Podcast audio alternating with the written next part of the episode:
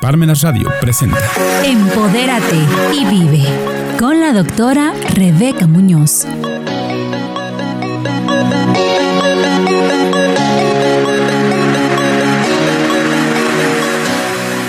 Hola, ¿qué tal? Muy buenos días, amigas y amigos de Empodérate y Vive.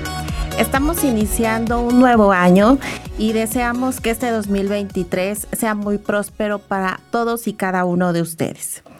Aquí en Empodérate y Vive iniciamos el año con el pie derecho porque tenemos a una excelente invitada. Ella es Raquel León de la Rosa. Bienvenida, doctora. Muchísimas gracias, este, Rebeca. Eh, pues bueno, para mí es un gusto poder estar con ustedes eh, y qué eh, responsabilidad ser estar abriendo este primer entrevista del año. Entonces esperamos estar a la altura de ello. Ay, muchas gracias, doctora Raquel. Pues me voy a permitir eh, leer tu semblanza. Eres doctora en Relaciones Transpacíficas por la Universidad de Colima. Ella ha sido directora del Observatorio de la Política China. Es profesora investigadora de la Universidad de Colima. Delegada mexicana de la sección académica del programa Puente al Futuro del Foro China CELAC fue becaria investigadora del programa China y América Latina del Diálogo Interamericano en Washington, D.C., integrante del Sistema Nacional de Investigadores del Consejo Nacional de Ciencia y Tecnología de México, CONACID. El tema que hoy nos va a compartir la doctora Raquel León de la Rosa es la crisis de los semiconductores. Doctora, adelante con este tema tan interesante. Pues bueno, eh, probablemente eh, muchas y muchos de ustedes han escuchado hablar de este concepto que son los semiconductores, que de alguna manera pues eh, se, se, pone en, boga durante los últimos meses un tanto también a raíz de, la pandemia sobre esta cuestión de, la crisis de, de, la cadena de suministro, donde pues bueno, algo que creo que es importante para el público comenzar a definir es qué son los semiconductores, ¿no? Porque hablamos y decimos que los semiconductores, eh, etcétera, etcétera, y pues bueno, quisiera yo antes este, decir que no soy eh, experta en la zona de, o en el área de ingeniería, este, mi formación es otra como ya se mencionó, pero para que lo podamos entender eh, de manera muy simple, los semiconductores son estos elementos que son conocidos ahora sí que coloquialmente como chips, que integran principalmente todo lo que es la parte de los gadgets eh, tecnológicos como lo son los smartphones, ¿no? Algo que todas y todos este, pues estamos en contacto eh, diariamente y que pues bueno, últimamente se ha hablado muchísimo de este tema de la crisis de los semiconductores eh, debido a pues una serie de, de, situaciones ahí en donde entran actores internacionales como lo son Estados Unidos, China y Taiwán, ¿no? En el cual, pues bueno, es muy curioso porque de hablar de algo meramente económico y empresarial, eh, eh, hablamos este, también de, de, una cuestión política bien interesante y que de alguna forma también hablamos de eh, la tecnología más avanzada que hoy en día existe. Entonces, en ese sentido, pues últimamente hemos sido testigas y testigos de cómo la tecnología con la pandemia ha comenzado a ser cada vez muchísimo más demandada. Es decir, eh, aquí eh, la pandemia eh, comenzó a desmitificar el hecho de que los semiconductores son solamente para los smartphones, ¿no? Sino que se comenzó a crear una demanda cada vez más importante. ¿Por qué? Porque la pandemia nos llevó, no vamos a calificar si para bien o para mal, en el sentido de, este, de la aplicación tal cual, pero a dar un salto cuántico en respecto al Internet de las cosas, con respecto a la integración de la inteligencia artificial en muchísimos de los procesos, ¿no? Eh, tales cuales, bueno, que tanto la doctora Rebeca como yo compartimos, eh, pasamos de ser este, profesoras este, meramente presenciales a entrar en una dinámica casi al 100% eh, remota o, virtual, ¿no? Entonces, en ese sentido, nos dimos cuenta que pues prácticamente la pandemia nos llevó a esta virtualidad, a la inserción forzosa de tecnología, donde pues estos pequeños chips juegan un punto muy importante y cada vez son más demandados. Y ah, en esta, eh, en esta importancia que han tomado eh, estos chips, estos semiconductores, ¿por qué decimos que hoy estamos en la crisis de los semiconductores? Aquí pasa algo bien eh, curioso. Eh, ¿en, qué, ¿En qué cuestión? Lo siguiente, es más una cuestión meramente geoeconómica que tiene ciertas vinculaciones con la política. ¿Por qué? Porque eh, digamos que dentro de la política internacional, en este caso tenemos, decía yo, tres actores, Estados Unidos, China y Taiwán. Desde, en este caso, este, perdón, China, eh, Taiwán es reconocida como una provincia. En la historia china, estamos hablando de más de 70 años, eh, se, da un movimiento de una guerra civil donde al final del día resultan pues dos Chinas, ¿no? Una comunista, que hoy en día la conocemos como la República Popular China, y por otro lado surge, eh, en este caso, la República de China con capital en Taipei, que hoy en día es reconocida como Taiwán estoy contando como muy a breve eh, modo para que entiendan este, las personas que nos escuchan. En los 70 eh, comienza a darse un reconocimiento a nivel internacional a la China comunista y digamos que dentro del derecho internacional, si un país no tiene reconocimiento diplomático, prácticamente es inexistente, ¿no? Porque se, necesita este tipo de reconocimiento. Hoy en día Taiwán son muy pocos este, países que le reconocen diplomáticamente y China ha promovido en esta cuestión del posicionamiento no solamente económico, sino político, el, eh, el hecho de que existe solamente una China y que en algún momento Taiwán va a regresar a ser parte de la China comunista. Entonces, en, esa, en ese sentido político, eh, comienza a jugarse, eh, por un lado, esta idea eh, y, que lo ha dejado muy en claro el presidente Xi Jinping en, las últimas declaraciones, de que prácticamente una de las misiones de él como presidente es regresar a Taiwán a manos de, este, de, en su totalidad, a, ser este, parte de la China este, continental.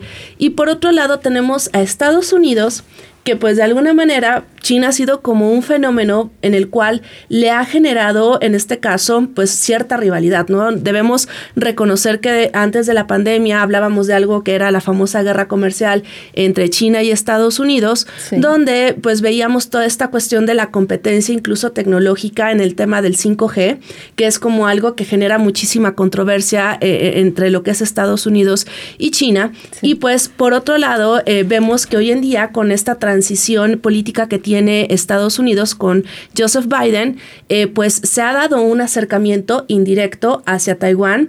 Eh, ustedes recordarán que hace unos meses eh, una representante parlamentaria de Estados Unidos visitó en una misión política Taiwán, ¿no? Y que fue prácticamente poner en tensión a todo lo que es el estrecho de Taiwán, porque para China, que en este caso Estados Unidos reconoce a la China comunista, de alguna forma era como, ¿cómo es posible que estás haciendo política con una provincia que no es un estado o un país este tal cual, ¿no? Entonces, de ahí comienzan estas tensiones políticas y dirán, bueno, ¿qué tiene que ver esto con los chips de las computadoras? Ahí va la, respuesta. Desde, los, eh, desde la década de los eh, 70 Taiwán fue el, primer, vamos a llamarlo para no meternos en, en, este, en discusión, el primer territorio que comienza a aplicar una política pública de crear clústeres de innovación tecnológica. Y aquí hago un énfasis bien fuerte. Estamos hablando de los 70 y hoy estamos en el 2023. Estamos hablando que ya es algo que tiene más de 50 años evolucionando en un territorio, en donde se funda una empresa este, que es conocida o sus, sus siglas son TMSC que es la empresa eh, hoy, hoy, por hoy más importante en, producción de, semiconductores, que es taiwanesa. Entonces, eh, lo que les quiero eh, comentar es de que desde los 70 hasta el 2023, Taiwán se ha especializado altamente en generar innovación en semiconductores, cosa que ningún otro país en el mundo ha logrado desarrollar. Es Taiwán es el líder. Exactamente, y cuando digo que es el líder es porque ha logrado una autosuficiencia tecnológica.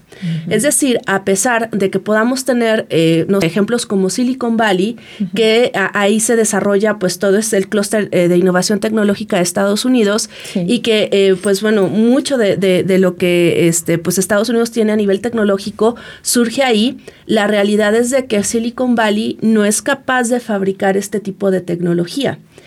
Y Taiwán sí. Y ustedes dirán, bueno, ¿y en dónde entra China? Bueno, pues China, más allá de que hoy en día es también el líder en exportación de manufacturas de tecnología, tampoco ha sido capaz de desarrollar ese nivel de, este, de innovación tecnológica, ¿vale? Entonces, tenemos obviamente, digo, ahorita mencioné el nombre de la, de la empresa, que es taiwanesa, pero probablemente ustedes dirán, bueno, pues nosotros ni conocemos esa empresa o es la primera vez que escuchamos hablar de ella. ¿Por qué? Porque lo que conocemos muchas veces son las eh, marcas o las empresas con las que se comercializan estos productos terminados. Entonces, yo les puedo asegurar que todas las personas que contamos con un smartphone cuentan con un chip hecho en Taiwán. Entonces, imagínense el tema del monopolio que genera esta empresa para que ustedes tengan una perspectiva. Para el año 2021, que son los datos más actuales que existen, eh, a nivel internacional, el 80% de los semiconductores que se eh, necesitaban para producir este tipo de tecnologías se, este, se realizaban en, en Asia. Y de ese 80%, el 90% se realizan en Taiwán. Entonces, para que veamos el, el, porcentaje de lo que estamos hablando. Así es. Entonces, eh, en, esa, en ese sentido, pues bueno, encontramos que, pues obviamente, eh, no sé si puedo mencionar marcas, este, sí, eh, encontramos productos como lo pueden ser Apple, o pueden ser los smartphones de Huawei, o pueden ser este, algunas este, computadoras, piensen en la marca que quieran de, de computadoras. Al final del día, todas estas empresas ya este, le, le consumen a esta empresa taiwanesa. Y aquí es donde entra esta cuestión del juego con China, porque también muchas empresas chinas, digo, hoy en día, si nosotros este, vemos a través de, algunos este, aspectos como el, no sé, el Internet de, en casa o el tema de la telefonía celular, encontramos que pues contamos con estos este, aparatos, por ejemplo, de Huawei, ¿no? Que, Huawei ha tenido también un posicionamiento muy interesante en, México, que es China, y que pues de alguna manera pues se hace como esta especie de triángulo tecnológico, ¿no? Mientras Estados Unidos no manufactura, pero sí diseña, eh, en este caso, Taiwán lo que hace es, eh, digamos, levantar las órdenes de los chips, este, manufacturarlos y lo que se hace en China es ensamblar eh, todo el producto final, ¿no? Entonces, tanto la pandemia como esta crisis política lleva muchísimo a que, por ejemplo, Estados Unidos ha comenzado a buscar esta cuestión del desarrollo tecnológico de chips con las características que se manufacturan en, en, este, Taiwán. en Taiwán. Y lo mismo ha buscado hacer este China, de hecho, en, la última reunión política en octubre, eh, tal cual fue como un decreto presidencial de girar todos los cuadros este, científicos al desarrollo de esta tecnología. Y entonces ustedes dirán, bueno, ¿qué tendrá de particular este tipo de, de tecnología? Eh, fíjense que esto eh, hay, toda una, em, una lógica eh, conocida como la ley de Moore. Esta ley de Moore fue creada este, hace muchísimos años, estamos hablando de los 60, cuando comienza toda esta revolución informática en Estados Unidos, donde, pues, este, imagínense, para que ustedes vean las, las medidas, los primeros, la primera generación de semiconductores eh, estaba realizada en una superficie más o menos de 10 micrómetros. Estamos hablando de una, de, una este, densidad muy pequeña, ¿no? Hoy en día que ya han evolucionado, ojo, y, no contaba con muchísimas terminales este, e, eléctricas, ¿no? Eh, a, grosso modo lograban ser más de mil este, terminaciones eléctricas. Hoy en día, lo que está fabricando eh, esta empresa taiwanesa, estamos hablando de que son semiconductores cercanos a los 3 nanómetros, o sea, todavía una densidad más pequeña, Que, lo, que, los micrómetros. Y estamos hablando de que tienen más de este, cerca de 5 millones de terminaciones eléctricas, ¿no? O sea, estamos... Un avance impresionante efectivamente. de cómo comenzaron los semiconductores y ya ese avance tecnológico que han tenido hoy en día. Así es. Y lo más interesante es que Recién en la pandemia sale esta empresa taiwanesa y dicen, ¿saben qué? Y tenemos la tecnología y estamos desarrollando llevarlo todavía a un, un, tamaño muchísimo más pequeño y con otro tipo de alcances de funcionabilidad. Entonces, no hay empresa en el mundo, sea estadounidense, sea coreana, sea china, sea japonesa, europea, que tenga este tipo de infraestructura eh, para poder generar este tipo de innovación que le compita a, los taiwaneses. Por eso hacía yo mucho énfasis en esta distancia de 50 años. Claro. Si lo queremos ver así, pues digamos que los taiwaneses les llevan más o menos de 30 a 20 años a todo el resto de empresas tecnológicas en el mundo. Y por ello es que se vuelve tan interesante este tema de los semiconductores vinculado con este aspecto político que les comentaba. Y entonces eh, la crisis radica en toda esta mezcla que se da en todos estos factores que mencionas. Taiwán tiene la tecnología y la tiene desde hace 50 años, la ha venido desarrollando. Así es. Es líder en el mercado, aparte tenemos el tema político de la China comunista con, con esto que pasa con Taiwán y como para sumarle un ingrediente más, el tema Estados Unidos con esa, eh, pues ese actor político que interviene, como bien lo decías, recientemente con esta visita de, de Nancy Pelosi. De Nancy Pelosi a, a Taiwán. Y entonces todos estos ingredientes nos dan como resultado esta crisis de los semiconductores. Y que cómo se traduce para nosotros, ¿no? Porque ya lo decías todos, los que tenemos un teléfono inteligente, no lo sabemos, pero le has comprado implícitamente a Taiwán. Así es. ¿Qué es lo que pasa? Digo, se vuelve una especie de crisis porque al final del día las actividades económicas están reguladas por un actor político, ¿no? Entonces, eh, lo que se ha buscado, digamos, es como que darle la vuelta a que Taiwán no sea el único este, eh, digamos, este actor que pueda suministrar este tipo de tecnología en dado caso de que viniera una, una confrontación comercial muy fuerte hacia lo que es Taiwán y sobre todo también el hecho de oferta y demanda, ¿no? Por eso decía, hablaba yo de la pandemia. La pandemia al final del día llevó a, a, mencionar que cada vez son más demandados este tipo de bienes, ¿no?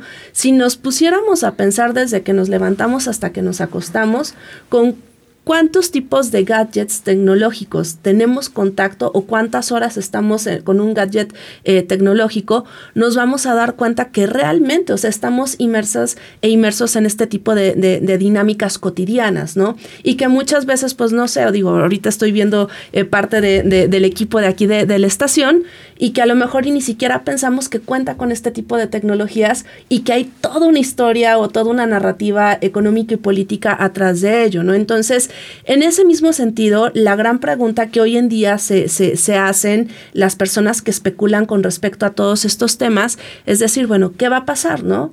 Eh, tenemos obviamente este una situación política que, que, que, hay gente, no es mi postura directamente, pero hay colegas que visualizan que pronto va a estallar una guerra en el estrecho de Taiwán y que obviamente muchas cosas van a comenzar a, a, generar este impacto, ¿no?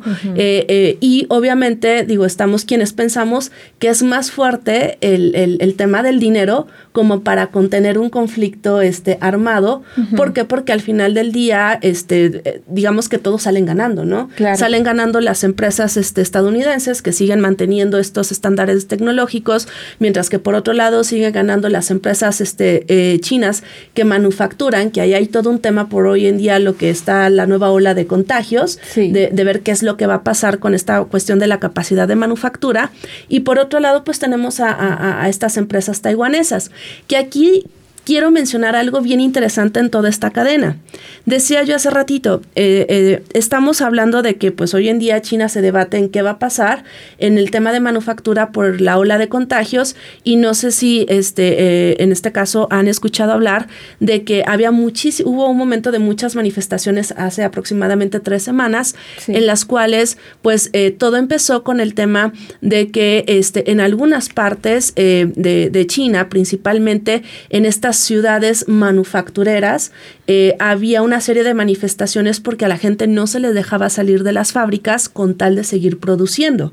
Entonces digo, ya si nos quisiéramos meter en materia laboral hay toda una crítica ahí. Este, y eh, en este sentido, pues el hecho de que se les comenzó a laxar el tema de, de, las, digamos, restricciones eh, sanitarias dentro de, China ha generado muchísimos contagios. Y en, en ese sentido, digamos que quien arma los productos siguen siendo los chinos porque siguen siendo altamente competitivos en ello. Taiwán no arma los productos finales. Porque porque les comento si ustedes de hecho buscan en, internet y, ponen no sé el nombre de esta empresa y cómo se manufacturan los semiconductores verán que son una especie de laboratorios que son operados al 100% por máquinas y solamente hay supervisión humana y que incluso esta supervisión humana son como con estos trajes tipo espaciales para no contaminar este tipo de laboratorios. ¿Qué quiere decir? Que no utilizan la mano de obra humana para poder producir. Entonces, eh, aquí lo interesante es que en toda esta cadena, los que acaban de ensamblar, también tengan esta capacidad de producción, ¿no? Si no se genera un cuello de botella eh, interesante al momento de, generar todo este tipo de la, de la demanda y la, y, la oferta de, productos electrónicos, ¿no? Entonces, en ese sentido es ahí donde está como que en riesgo toda esta cuestión del suministro eh, tecnológico. ¿Cuál es una realidad? Eh, primero, contestar, ¿se va a acabar la demanda de productos tecnológicos? La realidad es de que no. no. La tendencia es que se día con día, ¿no? Somos más dependientes de esta tecnología. Así es. Y entonces, obviamente que si esto está en una estructura un tanto monopólica o oligopólica, eh, obviamente, pues este, eh, eh, esto, este triángulo tecnológico que, estoy mencionando eh, es quien más acapara el mercado, ¿no? O sea, eh, obviamente si entraran en una crisis estos tres actores, a lo mejor tenemos un, otro actor que pudiera salir al rescate, pero no al 100%, que es, es la tecnología coreana con Samsung, pero que pues obviamente no tendría la capacidad de abarcar todo el mercado este, global, ¿no? Entonces, entraríamos entonces en un proceso de crisis muchísimo más profunda. Sí, claro. Eh, en algún momento eh, se ha pensado en quién podría ser el, aparte de, de, Samsung, ¿no? Que pudiera entrar al rescate al mercado, porque así como lo planteas, eh, estos 30 años que le lleva a Taiwán, 50 años a Taiwán en estudiar, en I D, en innovar lo de los semiconductores, pues este monopolio en un mundo globalizado, en un mundo mundializado, ¿hay alguien que pudiera estar también trabajando en hacer innovación en semiconductores? A las capacidades de Taiwán, la respuesta es que no. No. No. Decía, por ejemplo, hace ratito el caso coreano. Digo, una realidad es de que a nivel internacional, el país que más gasta en investigación y desarrollo es Corea. Pero, obviamente, en términos específicos de semiconductores, es este totalmente Taiwán quien, digamos, le da la vuelta a los coreanos en ese sentido, ¿no? Los coreanos se han este, especializado, eh, creo que tiene que ver con este concepto de la especialización. Los taiwaneses, digamos, que le apostaron a algo que se iba a convertir en un commodity eh, estratégico a largo plazo, ¿no? Como es el caso de los semiconductores. Y eh, en este caso, Corea se, se especializó más a generar patentes, a generar diseños, digamos, a más a los productos terminados que propiamente a este tipo de nanotecnología que, este, pues bueno, que los taiwaneses, por ejemplo, los taiwaneses no les interesa la forma que tenga la pantalla, la forma que tenga el celular o las aplicaciones, el software, etcétera, etcétera, sino simplemente, digamos, el alma de todos este tipo de, aparatos tecnológicos. Claro, es la materia prima más importante para todos estos este, gadgets. Así es tecnológicos. ¿Cuál, ¿Qué podríamos estar esperando en un futuro cercano? Porque bien lo decías, tú, eh, tú, tú prevés que más bien haya una, siga un acuerdo comercial por, por beneficios económicos para estos tres países, pero en el corto, mediano plazo, en el corto plazo, la, la, lo que yo preveo es esta cuestión de que las cosas van a seguir tal y como están, ¿no? O sea, eh, sí, yo puedo, no sé, ir a visitar, dar un discurso, decir que voy a intervenir, puedo generar muchísimas cuestiones de despliegue eh, militar, pero este no no este no darse un tipo de conflicto a lo mejor como lo que vemos en Ucrania y con Rusia no porque cuando empezó ese conflicto mucho se comparaba ah, si, Rusia ya fue por Ucrania por esta parte este del Donbass en Ucrania obviamente no no va a faltar China a venir atrás de, Taiwán no que va haciendo como una analogía. Entonces en, la verdad en lo personal este no, no, hablo a, a título de todas las personas que nos dedicamos a los estudios chinos habrá quienes tengan otra perspectiva y es respetable, eh, en la cual, pues bueno, eh, en lo personal creo que no es, no, no llega más allá de una tensión política, eh, al corto plazo. ¿Cuál es el tema? ¿Hay un reloj de contratiempo? Sí. ¿Cuál es el reloj contratiempo? El reloj de contratiempo es el hecho de que qué pasa de quién pegue primero a alcanzar a los taiwaneses. Si Estados Unidos o China alcanzan a los taiwaneses en este tipo de innovación tecnológica. Porque ¿qué va a querer decir esto? Que va a haber una, er, un reacomodo del tema de la cadena de suministro con respecto a, bienes tecnológicos, donde pues este Taiwán va a ser altamente, eh, digamos, este eh, reemplazable por cualquiera del de, de la este sí, del origen este, de país de donde sea esta, esta tecnología. Eh, ¿Qué implica esto? Pues implica que de alguna manera, este, eh, no solamente a nivel económico haya este eh, reajuste, sino también que uno de los frenos para China de no generar otro tipo de acciones políticas y militares con Taiwán ya no estaría. Claro. Entonces, o sea, por eso digo que es como un análisis no solamente o meramente económico o geoeconómico, sino que también lleva otro tipo de implicaciones, ¿no? Políticas, porque ahorita pues están bien y de buenas con Taiwán porque hay esta pues de alguna manera reciprocidad comercial. Sí, dijera eh, el, famoso guanxi, que es el, el, comercio, el ganar, ganar, ¿no? O sea, yo gano ¿por porque sigo manufacturando, sigo haciendo este crecer eh, a mi economía, que hoy en día los chinos necesitan crecer sí o sí, si no vienen cosas, tiempos oscuros, dijeran este, en una película. sí. Entonces, eh, de alguna manera, o sea, por eso se vuelve tan, tan importante esta parte, pero definitivamente que en este caso, si, si, si en esta situación en la cual no sé eh, por qué haya sido así, porque yo no fui tomadora de decisiones en ese momento, todos los, huevos se pusieron en una canasta que se llama Taiwán, ¿no? Entonces, en términos de semiconductores, si de alguna manera comienza esta diversificación, y, en este caso, si fuera China quien lograra este tipo de innovación tecnológica, honestamente, pues vendríamos en otro tipo de, dinámicas, ya no a nivel solamente económico, sino, insisto, a nivel político, y militar, ¿no?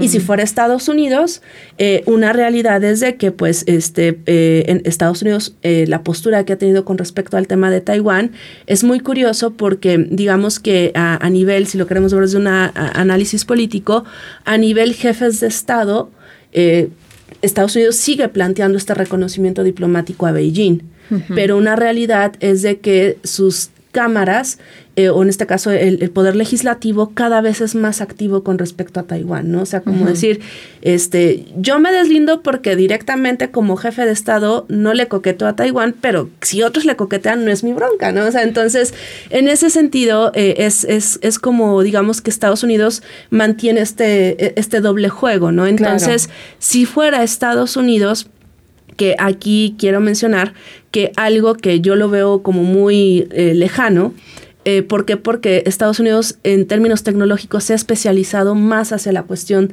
de diseño y no manufactura. Quien tiene la expertise de manufactura son los chinos. Los chinos. Entonces ahí es donde como que se vuelve un poco más eh, complejo para Estados Unidos poder echar a andar algo este, tan ambicioso como es el tipo del desarrollo de esta tecnología. Y aquí viene otra cuestión también interesante. Eh, mucha gente jubilada de esta empresa taiwanesa hoy en día está contratada por empresas chinas. O sea, con toda esta intención de apropiar parte de los procesos y el know-how tecnológico de Taiwán. Claro, reducir esa curva de aprendizaje para intentar trabajar en esa innovación y alcanzar a Taiwán, que ya lleva un tramo impresionante en el estudio de los semiconductores. Mi querida doctora Raquel León de la Rosa, ha sido un agasajo charlar contigo, este, ponernos al corriente en todo este tema de la crisis de los semiconductores. En un contexto lo has explicado maravillosamente. ¿Y con qué conclusión nos quedaríamos el día de hoy? Pues bueno, creo que de alguna manera, eh, o algo que yo quisiera eh, compartir con, con todo tu público, es eh, el hecho de que parte de esta charla, más allá de que si se dediquen a, estudiar estos temas o que simplemente por cuestión de, de, este, de, seguir el programa o de conocer, creo que un, un, aspecto muy importante es que a veces obviamos muchas de las cosas o bienes que consumimos y desconocemos las historias atrás de, estos productos, ¿no? Entonces, eh, mi invitación es eso, ¿no? A que de alguna manera comencemos a, a ver qué hay detrás, ¿no? de cada cuestión que consumimos porque eso también nos lleva a ser muchísimo más conscientes de la dinámica capitalista que a veces es muy, muy brutal en la que estamos insertadas e insertados como sociedad y que pues bueno, este es un caso muy particular y que pues bueno, de alguna manera este, a veces este, algo tan inofensivo como un celular y que vemos que adentro puede haber un chip de algo, no sabemos si, eh, si una guerra está a punto de desatarse el otro lado del mundo a partir de ese pequeño componente. Claro. Pues muchísimas gracias, doctora. Te agradezco infinitamente y tú sabes que, que te admiro la verdad es que tengo mucho reconocimiento hacia tu trabajo y, y, te he escuchado en otras grabaciones que hay en la red. Yo los invito a que escuchen a la doctora. Es muy talentosa y hoy lo vimos. Lo explicaste muy, muy, de una manera muy fácil. Muchas gracias, doctora. Muchísimas gracias, Rebeca, y un gran saludo a todos los radioescuchas. Gracias. Gracias.